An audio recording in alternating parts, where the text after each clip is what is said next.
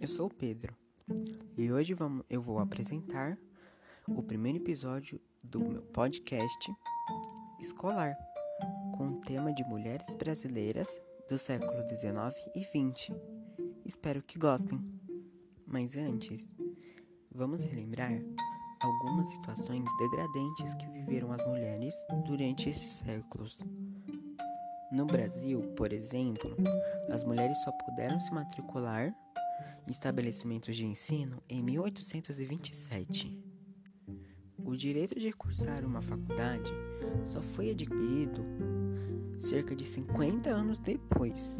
Apenas em 1887, o país formaria sua primeira médica.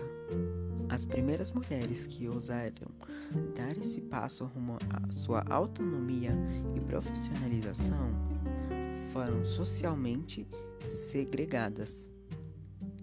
A primeira feminista brasileira de que se tem notícia foi Anícia Florência.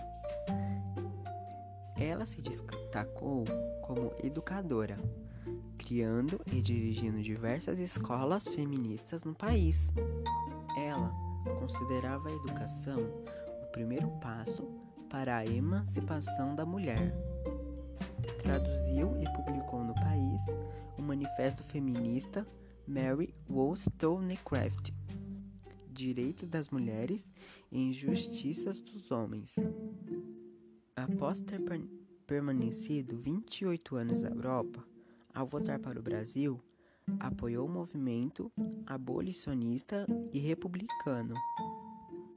Nícia foi uma pessoa muito à frente de seu tempo. Infelizmente, Nícia faleceu em Rony, na França, aos 75 anos.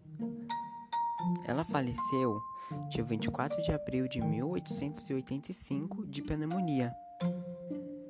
Bom, como já disse, eu sou o Pedro, espero que tenham gostado e esse foi meu primeiro podcast escolar.